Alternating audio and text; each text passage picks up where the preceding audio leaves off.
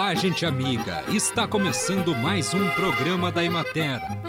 Produzido pela Gerência de Comunicação da Emater do Rio Grande do Sul.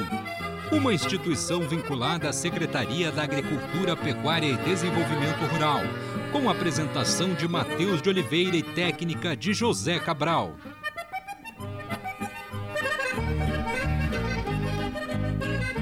Hipertensão, usualmente chamada de pressão alta, é assim diagnosticada quando a pressão arterial sistematicamente costuma ser igual ou maior que 14 por 9. A elevação da pressão deve-se a vários motivos, mas é causada principalmente pela contração dos vasos nos quais o sangue circula. A alimentação equilibrada e saudável é de grande importância para prevenir e controlar a hipertensão. O principal cuidado que o hipertenso deve ter com sua alimentação é reduzir o consumo de sódio, principal ingrediente do sal de cozinha. Apesar de constituir-se num nutriente essencial para o ser humano, ele deve ser consumido com moderação. O consumo excessivo de sódio, inclusive, está relacionado às mais importantes causas de hipertensão arterial e do acidente vascular cerebral. Igualmente importante é ter uma alimentação rica em frutas e hortaliças. A Sociedade Brasileira de Hipertensão recomenda consumo diário de 8 porções a 10 porções, igual a uma concha média desse grupo alimentar.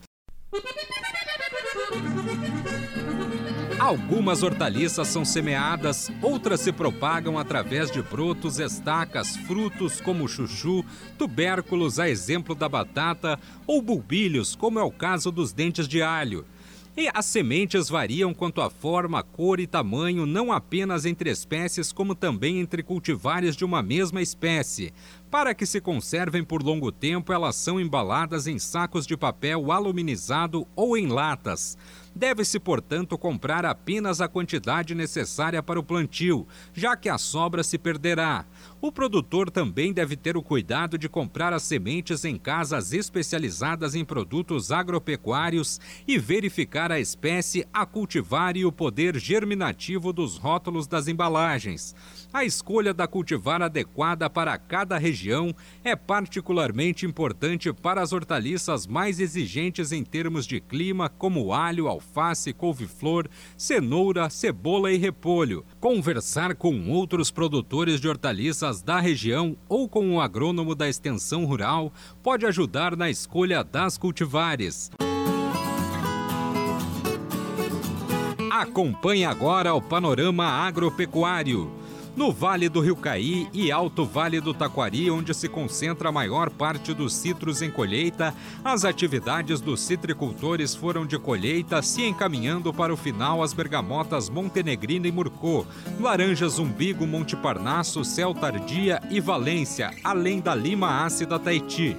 Até a terceira semana de outubro, as chuvas foram frequentes e os dias bastante nublados, deixando as condições favoráveis para o desenvolvimento das doenças em frutos e brotações jovens e suscetíveis. Por isso, a importância de proteger os pomares com fungicidas. Apesar disso, não há relatos de perdas significativas no Vale do Caí, mas no alto do Vale do Taquari tem relatos de queda normal de frutos jovens de laranjas, especialmente nas variedades de umbigo. A mais plantada é a Monte Parnasso. Representantes da indústria estão descontentes com a grande mistura de frutos maduros com mais verdes devido às várias florações na primavera, o que gerou frutos desparelhos para a colheita não selecionada.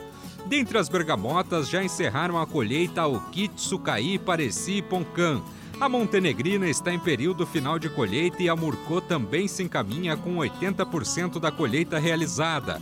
Os preços das bergamotas tardias, como Montenegrino e Murcô, mantêm boa remuneração aos citricultores. No entanto, abaixo dos preços praticados em 2020 no mesmo período na Montenegrina e muito parecidos na Murcô. Em Pareci Novo, o valor pago pela caixa de 25 quilos foi de 51 reais.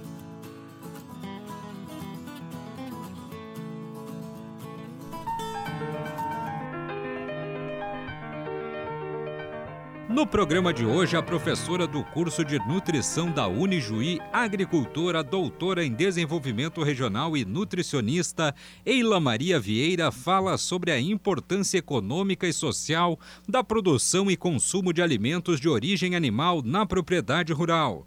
O que, que tem mais qualidade é um salame que o seu Augusto faz, que era o meu pai, né?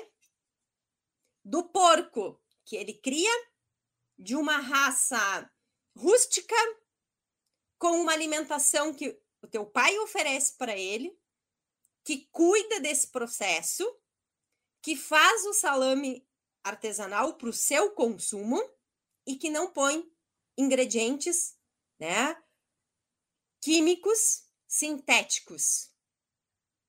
É melhor esse salame que o teu pai produz ou uma maçã, que é um alimento in natura, que teve de 9 a 10 pulverizações de veneno? E essa é uma pergunta que eu sempre me faço. Para mim, é, eu acho lindíssimo uma choca de pinto no pátio, né? Que vem lá da capoeira com os seus pintinhos. Quanto dos, quantos dos filhos de vocês já colocaram, riscaram com carvão o ovo para ver os pintinhos nascerem e as galinhas produzirem mais ovos. E tudo que a gente pode produzir de forma adequada, correta, com condições higiênico-sanitárias adequadas, para quem comercializa dentro do que a legislação exige, mas produzindo um alimento de qualidade artesanal, com gosto de colono, de agricultor, é que eu ainda possa ter esse processo na minha mesa, no meu dia a dia, no meu consumo da minha casa. E aí, para quem comercializa também esse olhar, eu acredito que é importante. Ou será que eu tenho preferência? Um alimento processado pode ter qualidade alimentar, ele pode ser sustentável, ele pode ser da, da biodiversidade, ele tem embutidos fatores econômicos e sociais nesse processo também. Ou eu ainda prefiro os alimentos ultraprocessados. Será que é melhor frango colonial, empanado, frita, frito numa banha de qualidade ou assado, do que um empanado industrializado, um nuggets, né? enfim, que está aí no mercado? O que, que vocês deixam de alimentos de origem animal, que traz geração de renda, que traz questões sociais, econômicas, culturais para seus filhos. Será que a torrada dos filhos de vocês ainda é com um pão caseiro ou comprado de uma agroindústria que produz alimento artesanal? E ele tem mortadela e queijo industrializado ou ele tem um salame colonial e um queijo da agricultura familiar? Que alimentos devem ser adquiridos em mercados, feiras, sacolões, açougues e peixarias, que se apresentem limpos, organizados, que ofereçam opções de boa qualidade e em bom estado de conservação. A nossa alimentação, então, ela precisa ser adequada, saudável, que derive de um sistema alimentar socialmente e ambientalmente sustentável que esses nossos alimentos de origem animal, que trazem a excelente qualidade nutricional, eu consigo trazer neles, na minha família, na minha comunidade, para quem eu comercializo, justiça social e biodiversidade? Porque eu tenho certeza que quando eu estou alicerçado nesses pilares, eles geram renda, eles permitem que o agricultor continue no campo. Conversamos hoje com a doutora Eila Maria Vieira. Existem diversas formas de aplicar as boas práticas agropecuárias na propriedade, independentemente do seu tamanho, da região onde está localizada e do tipo de cultura produzida. O primeiro passo é o planejamento da propriedade. O produtor deve olhar a propriedade como um todo e procurar verificar se os locais das lavouras e pomares, dos animais, das instalações estão adequados para o que se propõe tanto no que diz respeito aos aspectos produtivos, de forma a otimizar e organizar melhor o trabalho, reduzir custos, como também em relação aos aspectos relacionados à questão ambiental e sanitária, por exemplo. Os produtores não devem plantar em áreas com potenciais contaminantes, o terreno deve estar livre de lixos e a fonte de água deve ser bem cuidada para evitar a poluição e posterior contaminação dos alimentos. E assim encerramos mais um programa da Emater.